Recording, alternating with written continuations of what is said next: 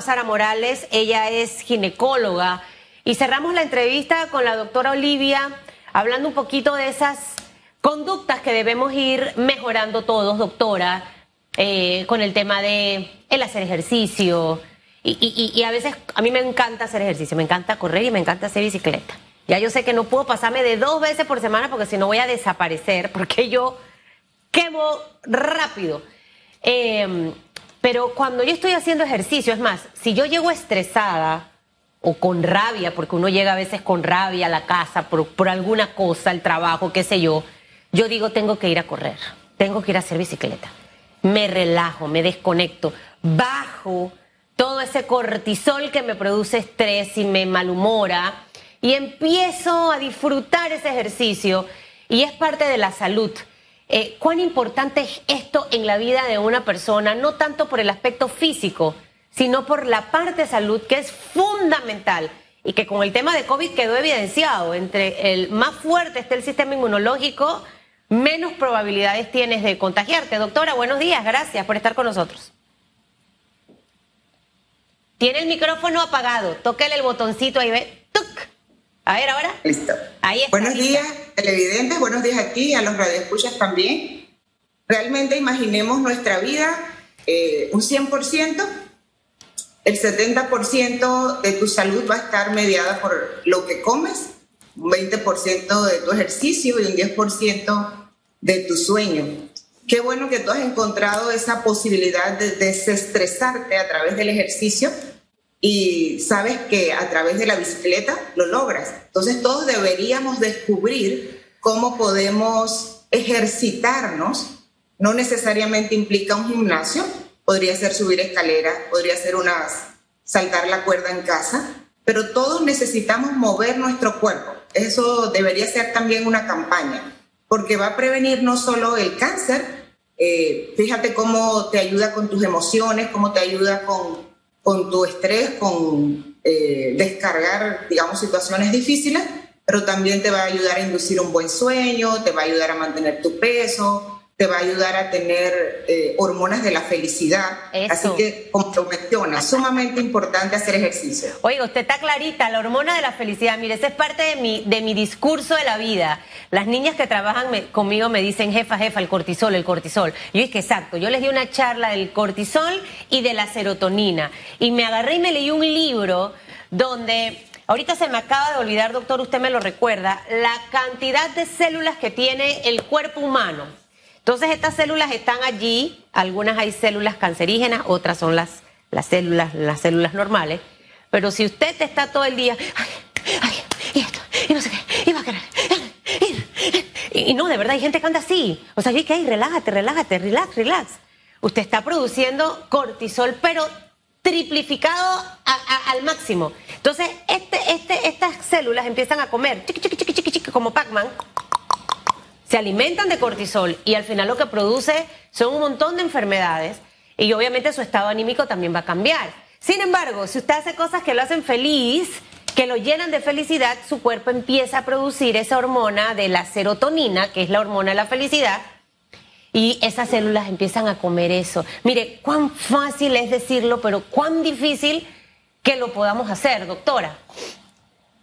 Creo que sí, pero la pandemia tiene que enseñarnos algo. No debe ser de balde que hayamos estado casi dos años encerrados y a veces escucho a la gente decir que quieren volver a la normalidad y realmente mi normalidad antes de la pandemia era una vida muy agitada, de mucha, de mucho, todo rápido, de todo correr. Entonces creo que no quiero volver a eso, ¿no? Eh, hay cosas que podemos ir haciendo desde ya eh, incluido el ejercicio. Por ejemplo, yo he adoptado la medida de caminar de mi casa al trabajo y del trabajo a mi casa.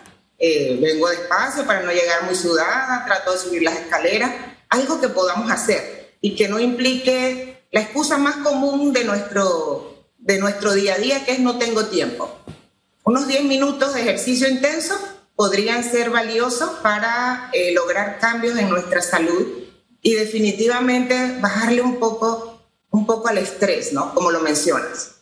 Doctora, eh, uno de los cánceres, ya entrando en, la materia más comunes, aquí en Panamá y también a nivel mundial, es el de cuello uterino. eh, cómo eh, detectar este tipo de cáncer y la influencia de las cepas del virus del papiloma humano, cómo impactan.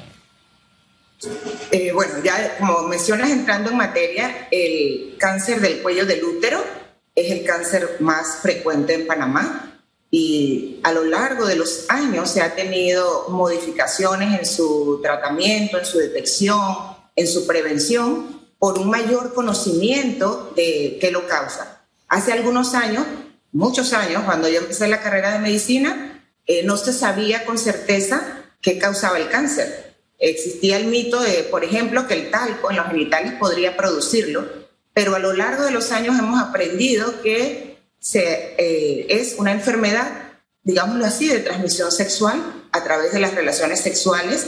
Puedes adquirir el virus de papiloma humano que se ha determinado como el causante del cáncer del cuello del útero. Eso nos da ciertas ventajas porque al saber a quién te enfrentas, también se han podido desarrollar estrategias de, prevención, de detección, de tratamiento temprano y hoy por hoy tenemos la opción incluso de una vacuna preventiva del cáncer, lo que ha permitido ir reduciendo las lesiones precursoras del cáncer. Fíjate, tiene hasta esa ventaja que no te das cuenta inmediatamente, ¡Eh, tengo el cáncer, sino que te da la oportunidad de detectarlo con anticipación y saber que hay lesiones antes de que uno puede tratar y que puede ayudar a modificar el estilo de vida, como mencionábamos antes, y de esa manera procurar que el cáncer no se desarrolle. Es triste que mujeres en Panamá mueran, para mí, por el cáncer eh, de cuello de útero, porque como usted bien dice, se puede prevenir. Ahora bien, eh, ¿cómo lo prevengo? Lo básico, ¿qué sería? Eh, el, tema de ir al ginecólogo. Lo segundo, tengo, yo, yo me apasiono mucho de los temas, doctora. El tema de salud, este, yo soy obsesiva, mi esposo me dice, estás loca. Eh, no me importa que me diga que estoy loca, pero me obsesioné quizás porque he perdido amigas que murieron de cáncer de, en el, de útero. Em, y se dieron cuenta cuando lo tenían porque no fueron al ginecólogo por tres años, sangraban constantemente. Yo no entiendo cómo eso no puede ser un síntoma para decir, oye, esto no es normal, yo tengo que ir al ginecólogo. Em, y muchas mujeres quizás, no sé por qué, les da el temor de saber si es portadora o no del virus del papiloma humano. Eh, yo aprendí doctora y creo que a mí me gusta hacer mucha docencia y todas las mujeres que yo tengo a mi alrededor, yo creo que yo les he sembrado mis conocimientos, los poquitos que tengo sobre este tema. Y les he dicho, mira, aparte de hacerte tu prueba con, con el PAP, con el doctor, pídele tu prueba de, de, tipificación viral. Ay, ¿qué es eso, Susan? Esto.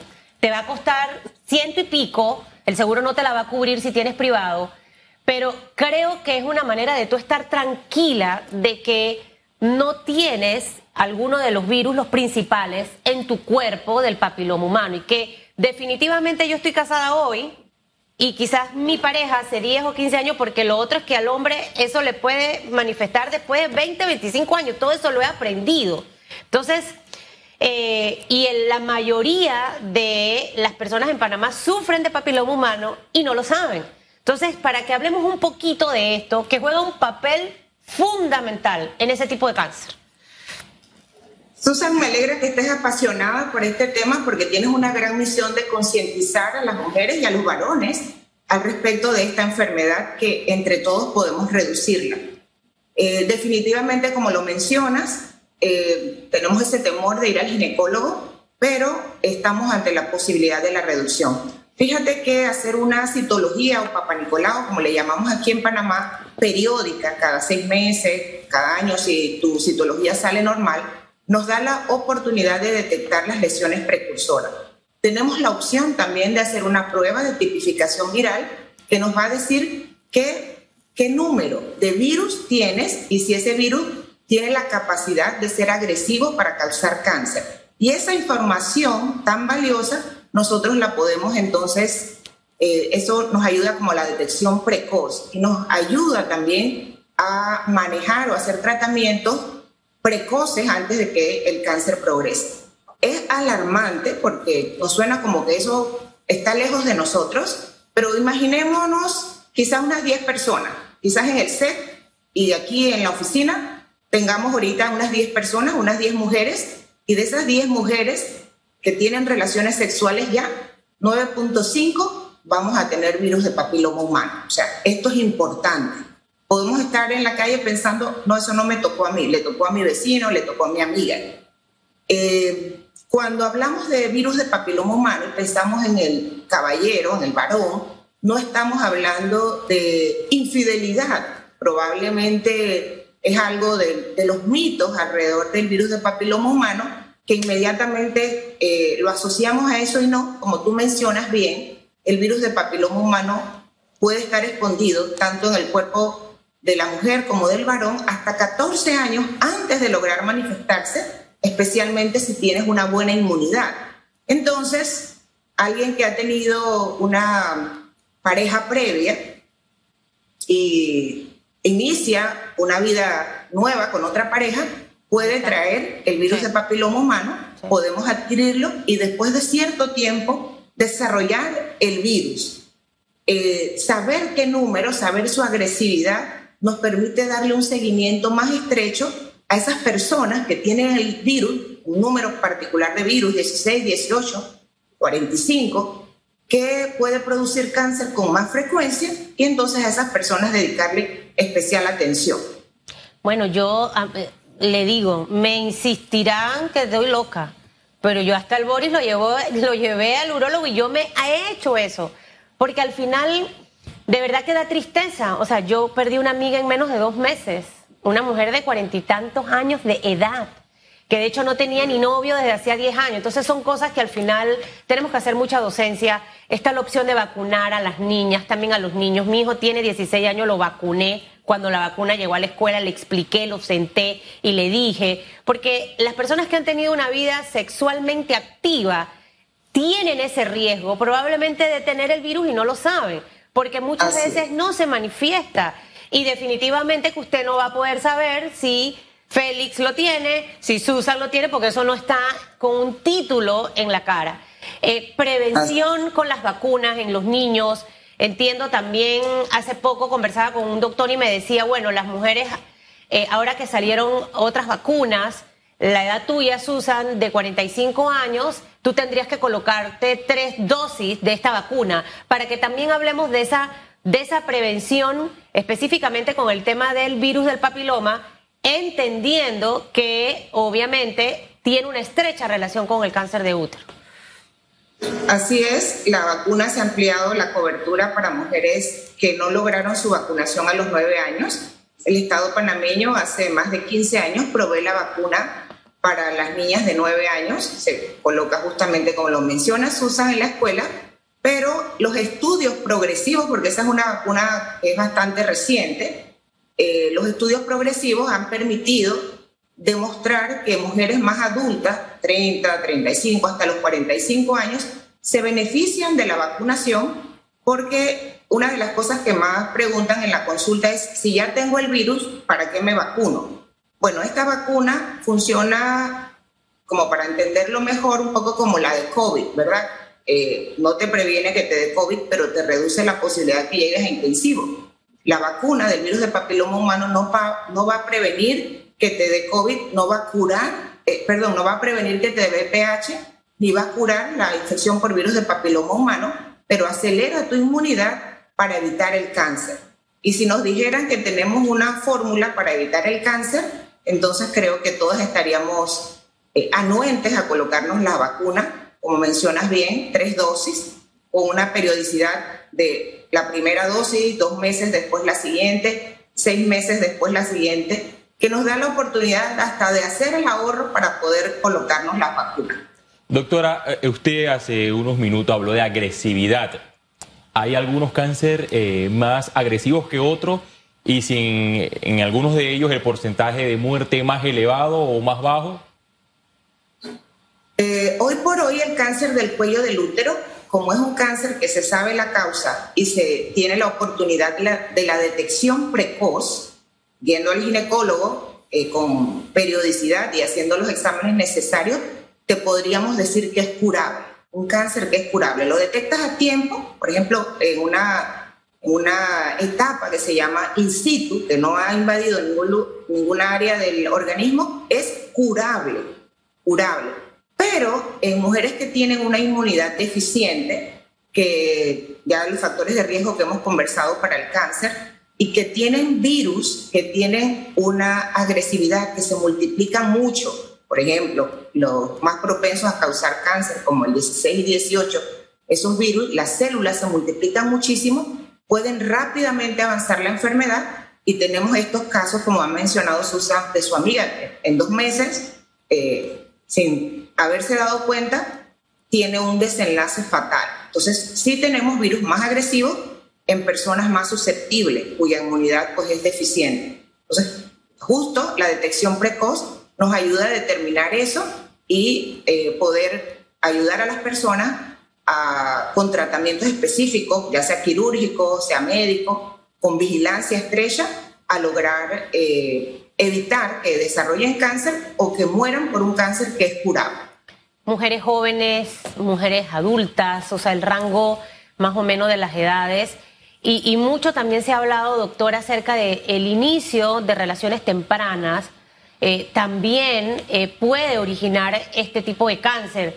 Eh, tenemos en redes la pregunta de si debemos entregar las guías de educación sexual a los estudiantes. Yo pienso que sí. Yo, yo soy como una maestra porque creo que es porque mi mamá fue maestra. Y en una ocasión llegué a un lugar, habían tres chicas como de 17 años y yo las escuché un cuchicheo ahí, un cuchicheo de estos deliciosos de las teenagers. Y cuando yo les empecé a hablar de todo lo que puede provocar el inicio temprano de relaciones sexuales, ellas quedaron asustadas. De hecho, hasta les hablé del virus del papiloma humano.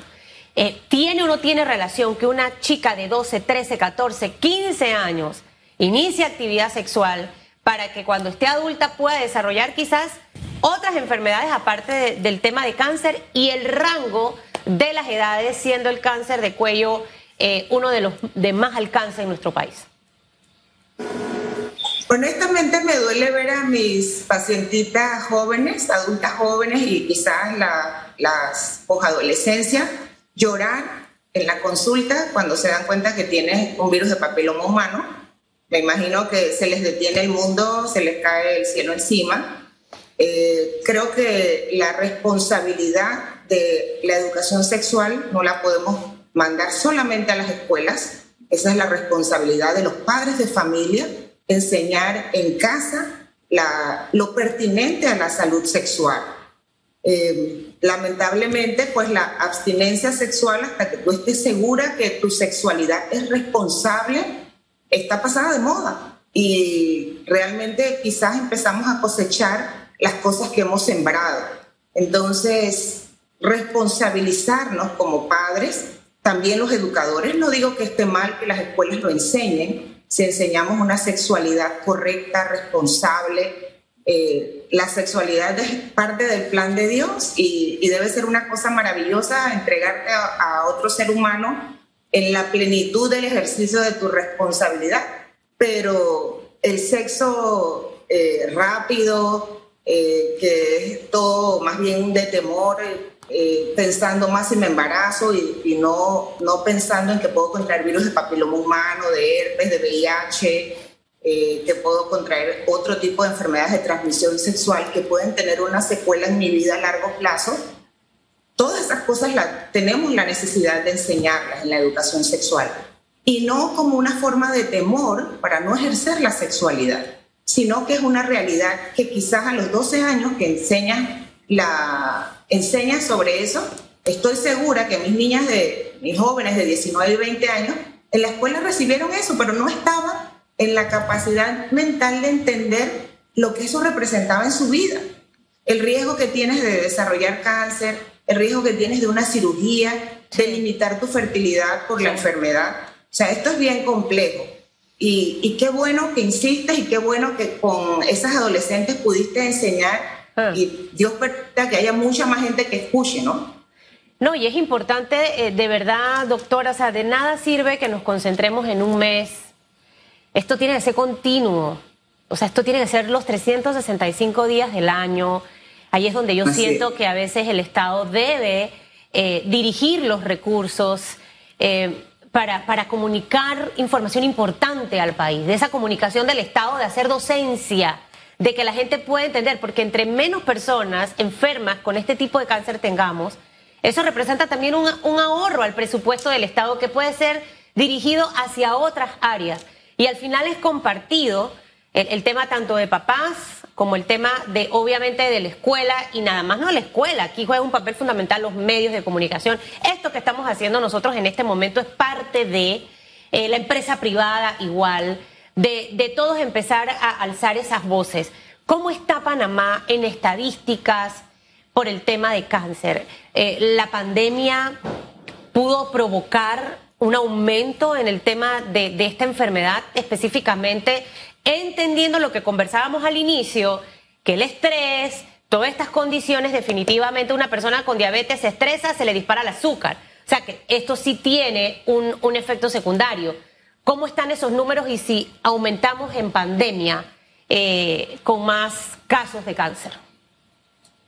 Eh, definitivamente aquí va, vamos a tener varios factores, como por ejemplo eh, que no es cuestión de buscar culpables, pero debemos entender como nación que los recursos durante dos años se han dirigido a salvar la mayor cantidad de vidas posibles ante la pandemia. Y eso ha significado el retraso de la atención en otras eh, áreas de la salud, incluyendo los pacientes que esperaban eh, citas para su tratamiento contra el cáncer, los que esperaban estudios diagnósticos, lo que esperaban eh, citas, porque ustedes saben que muchos centros de atención estuvieron cerrados para la atención que no fuera eh, expedita para la pandemia. Y no te puedo dar detalles de números, cuánto puede haber aumentado, pero eh, haciéndolo de una manera anecdótica como para que nos quede, yo les puedo decir que durante la pandemia he diagnosticado a dos jóvenes de 28 años con cáncer de mama, que no es la edad más frecuente de presentación. Entonces, esos factores que mencionas de estrés, eh, quizás el, temor a quedarme sin comida durante la pandemia hizo que, que nos pasáramos a comer comida chatarra hecha en casa, preparada en casa, o comida rica en azúcares, o a comer más. No teníamos a dónde ir, entonces, bueno, vamos aquí a, visitar a la, a la nevera y vamos a comer más de la cuenta entonces, esos factores de riesgo pueden haber ocasionado que eh, muchas situaciones de salud, no solamente el cáncer, vayan a tener una presentación más frecuente. Y esto no solo van a ser secuelas eh, económicas de la pandemia, vamos a tener secuelas de salud después de la pandemia.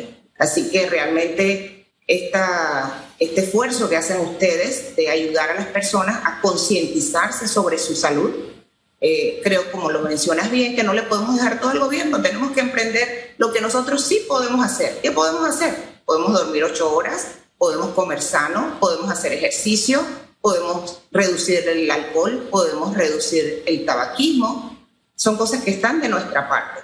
Y animamos también al Estado, como mencionas, a las, a las empresas, le damos gracias a Medcom por este esfuerzo que podemos estar haciendo detección precoz, podemos estar eh, educando a las personas para que eh, podamos ejercer esa, ese cuidado personal para que todos trabajemos en beneficio de nuestra salud.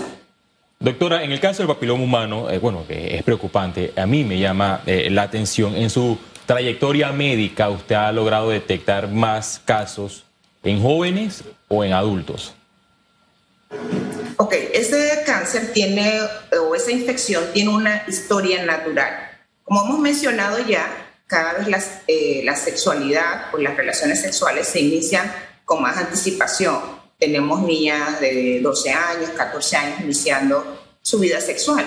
Para ese tiempo, su epitelio de los genitales, la, la piel que recubre los genitales, no está del todo maduro haciendo que la inmunidad de esos tejidos sea lo más eficiente posible. Si no son tejidos que todavía están eh, recibiendo su, su, carga hormonal que los hace, que los protege. Entonces estas niñas inician la sexualidad y pueden contraer el virus de papiloma humano sin darse cuenta. Unos siete años después, probablemente cuando ya vayan a un control prenatal, podríamos detectar las primeras lesiones que llamamos precursoras o los primeros indicios de que esa persona ha tenido eh, o ha contraído el virus del papiloma humano, porque ya el virus ha logrado producir cambios que nosotros podemos ver o detectar a través de la microscopía, en el caso de los papanicolaos o citología. Luego emprendemos unos siete años más de lucha para que esa persona, con cambios de estilo de vida, eh, hace ejercicio, etcétera, todos los factores que hemos mencionado del cambio de estilo de vida saludable, va a lo que llamamos lavar el virus, haciendo que el virus no sea detectable o que el virus desaparezca de su cuerpo. Entonces, esta es una enfermedad que realmente es de gente joven. Esas abuelitas del campo que, es, que parieron y nunca más fueron al ginecólogo y que le estamos detectando cáncer avanzado cuando tienen 60 o 70 años, ya son las menos. Esta es una enfermedad de, de nuestras amigas de 30, de 40 que todavía están en plena edad reproductiva, que todavía están en, pleno, en plena edad de ser productivas laboralmente y que tienen todas esas cosas de que el estrés laboral, que los hijos, que la escuela, que corre aquí, que corre allá, y que a veces descuidan la salud. Esta es una enfermedad de gente joven, joven, 40, 45 años. Cada vez más, eh, cada vez menos vemos gente grande con cáncer del cuello. Y hay que evitar que este rango de 40 baje y que este cáncer se convierta en la tendencia en 30 y 20. Eso sería fatal. ¿Y, cómo tendríamos 20 y 30 si desde los 12 años su hijita está teniendo relaciones sexuales? Entonces, eh, todo tiene su tiempo, como dice Dios. Hay un tiempo para iniciar las cosas. No se apresuren a las cosas. Eh, eh, así como el, el VIH-Sida no tiene rostro, el papiloma tampoco lo tiene. Entonces, usted tiene que estar seguro, muy seguro de lo que va a hacer y segura de lo que va a hacer para que después no esté llorando en el consultorio de su doctor o de su doctora. Es el momento de actuar y de trabajar y de prevenir. Nos ha encantado conversar con usted, doctora Sara Morales, muy educativa la entrevista a Félix Antonio Chávez. Y los varones también a cuidar a sus esposas. Señores, a portarse bien, a no estar haciendo cosas que no tiene que hacer, porque luego esa mujer a la que usted tama, entre comillas, es la que muere por un cáncer como este. Entonces hay que, hay que cada uno tomar su rol. ¿Le parece, Félix Antonio? Perfecto. Lo tengo chequeado yo. Y también la importancia de la educación sexual. Vital, vital. Y hablando de educación sexual, al regresar vamos a ver las respuestas, doctora. Un abrazo. Chao para usted. Hasta luego. día.